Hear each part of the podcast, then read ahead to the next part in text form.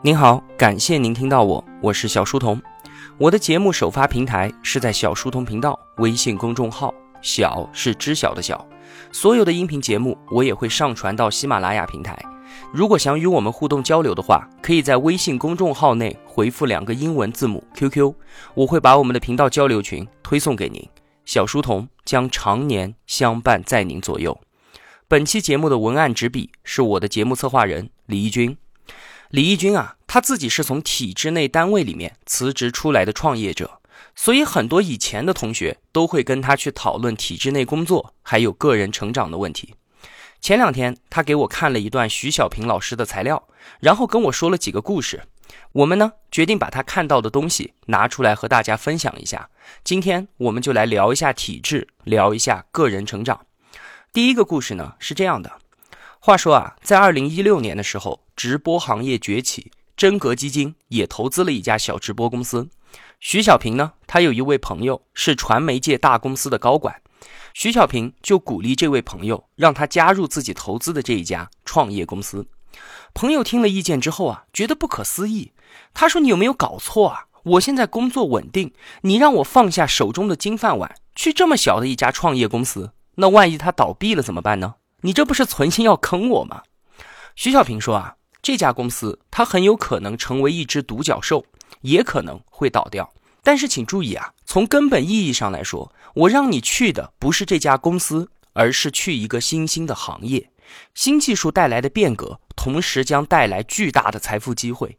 你就把我推荐的这一家公司当做是一道进入新时代的门就好了，将来你是不会后悔的。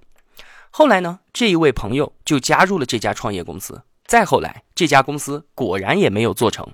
但是他在离开这家公司的时候，因为他自己的这一段经历，因为他的业绩，直播行业的头部公司纷纷向他发出邀请，请他去做高管。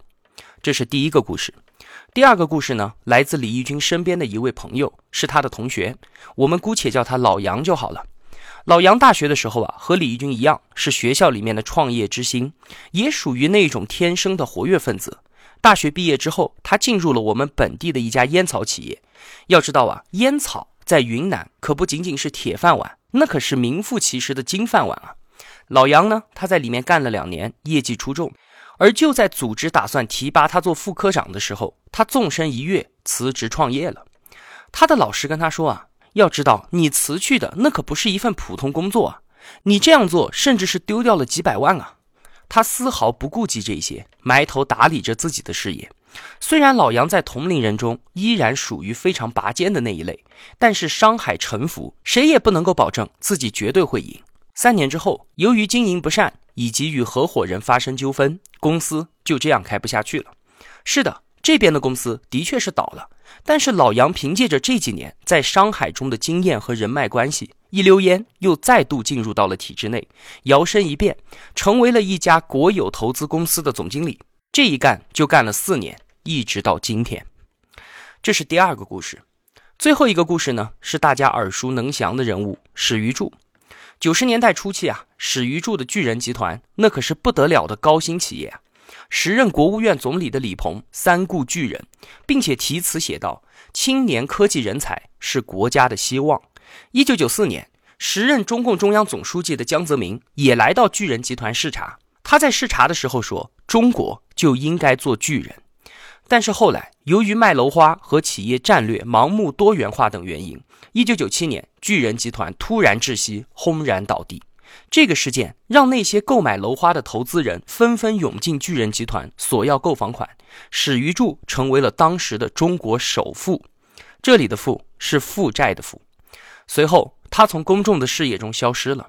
两千年之后，史玉柱通过脑白金的成功，收购回了巨人大厦的楼花，摘掉了首富的帽子，当选为二零零一年 CCTV 中国经济年度人物。随后，书写了出任四通控股 CEO。进军网游市场，栖身民生银行第二大股东等等波澜壮阔的故事，一直走到了今天。你看，这就是在我们国家这一片土地上，在这个时代独有的景象。一个公司即便失败，它同样也可以造就一个成功的人。所以啊，徐小平经常都会说这么一句话：都说创业风险大，可是那是公司的风险，是行业的风险，是投资人的风险。而作为个人的创业者，他几乎是不会失败的。选择行业，选择体制，这件事情的意义已然改变了。让我们回到改革开放初期的时候，在那个时代，不要说创业了，就连追求经济成长这件事情都不像今天这么理所当然。如今啊，一个公司如果没有提成和奖金考核制度，是根本不可能在如此激烈的市场经济竞争环境之下生存下来的。但是在那一个意识形态浓郁的年代里面，今天的流通行业就是那个时候的投机倒把，投机倒把罪最高可以被判处死刑的。所以啊，在当时追求经济成长都成为了一项让人战战兢兢的事业。一九七八年，吴敬琏、周书联和汪海波发表长篇论文，建立和改进企业基金提成制度。他们用经济学和政治学的复杂言语，十分辛苦地论证出利润考核和提成制度是符合社会主义经济特征的，而不是什么所谓的资本主义的利益挂帅。到民营工厂去上班，当时是一件很丢脸的事情，所以才诞生了所谓的“岸上”和“下海”的概念。自己开一个小铺子，做一点小生意，都会被蔑视为个体户。也就是说，这是一个没有组织的人，一个不受体制保护的流浪汉。那个时候啊，国营工厂一个工作岗位是非常的珍贵的，领导都没有权利开除任何的工人，而且这些岗位他是可以世袭的。父亲在退休之后，马上就可以指定一个自己的孩子来顶替。人是环境与经历的产物，我们的父母成长在这样的一个社会环境当中，对环境和体制也自然有了自己的理解。不少的父母也由此对子女进入体制内产生了消不去、打不散的夙愿。这个社会印象啊，一直要到万元户这个名词出现之后，才从蔑视转变成默默的羡慕。随着计划经济向市场经济过渡的日趋成熟，才到了现在这样全社会的无度的称颂。我们应该如何选择公司？如何选择行业？如何规划自己的职业生涯呢？站在改革开放将近四十年的这个时间点上，我们来纵观整个国家的经济大盘，我们所看到的是啊，国有企业进入产业数量的下降，以及混合所有制经济和私营经济的蓬勃发展。在今天，除了石油、烟草、电力等少数的高利润垄断行业之外，像是重工业、民用航空业、金融业都走向了混合所有制经济和私营经济。轻工业和服务业在今天早已经被彻底的私营化了。我们看到今天的那些大公司啊，你很难说像是海航、深航、上海大众、通用、万科、招商银行以及网联等等的这些企业，它到底是体制内呢？还是体制外的企业呢？民营经济在大势所趋和国家允许的范围内进入到体制内，体制的界限正在变得越来越模糊。我们回忆一下，在二零一一年的时候，Google 退出中国市场，中国人民日报呢就趁着 Google 退出的机会，出资三十个亿成立极客搜索，想在搜索的这片市场上与当时的霸主百度分一杯羹。邓亚萍出任了这家公司的总经理。对的，就是那个乒乓球名将邓亚萍。几年之后，三十亿全部烧光，而所换回来的搜索市场份额还不到百分之一。邓亚萍也就此离开了人民日报。有些人或许在想，如果当时人民日报它不是另立门户，而是直接入股百度，那这样的大败局也许就不会发生了。而这个思路在国际的经济界其实是很有名的，就是新加坡的淡马锡模式。淡马锡模式什么意思呢？淡马锡它是新加坡一个非常巨大的国有投资集团，这个集团在新加坡全境甚至是全球范围内寻找那些拥有竞争力的企业，然后对它进行投资，成为它的一部分。二零一六年八月份，中国国有资本风险投资基金股份有限公司成立，这个基金的总规模啊，大约有两千亿人民币。以风险投资的方式对中国的创新和创业企业进行投资，是目前中国风投产业中最大的一支基金。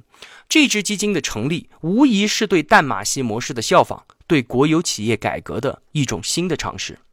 紧接着，在二零一七年七月份的时候，也就是前段时间发布的中央企业公司制改制工作实施方案当中，涉及到了六十九家央企集团。八万亿的资产，以及三千二百家全民所有制企业的改制，投资增长、收益下降的国有企业究竟路在何方呢？它与民营经济竞争的边界在哪里？这些问题会继续围绕着我们。改革开放的世纪大戏仍然在火热的上演当中。那么，下面我们再把目光投到国际市场上面，去看看我们远征海外的国家队。二零零三年，国资委成立，在国际舞台上面，我们成立了自己的正规军，诞生了今天一家又一家巨无霸的企业，庞大的电信、银行和地产公司相继出现。在最新的二零一七年世界五百强的名单上面，中国上榜企业占到了一百一十五家，全球排名前五的企业当中。中国就占了三个席位，分别是国电、中石化还有中石油。而在五百强中最赚钱的公司，除了第一名苹果之外，其余四家全部都是我们中国的银行，分别是工商银行、建设银行、农业银行还有中国银行。所以啊。未来国有经济在国民经济中仍然会占有非常庞大的一部分。一方面，直接进入到产业里面的国有企业数量只会越来越少，但这数量越来越少的企业当中，他们的规模会变得越来越大，成为中国在国际舞台上的航空母舰。而另一方面呢，国有资产会以投资的方式进入到创新领域当中，然后随着中国经济和产业规模的不断壮大，国有资产的规模。也同时不断的壮大。纵观中国的经济大盘，让我们能够看到的是国家对于国有企业改革的探索和以经济建设为中心基本路线的坚决贯彻执行。其实啊，刚才说了这么多，归根结底落实到我们自己每个人身上的时候，就一句话，就是能够让你在高速成长的环境中立足的，只有我们自己的个人成长。所以啊。这也是给无论是创业者还是在体制内努力向上的同学们一点信心。在我们这一代人可见的未来，在我们老百姓的群体里面，高速成长是你唯一的药物。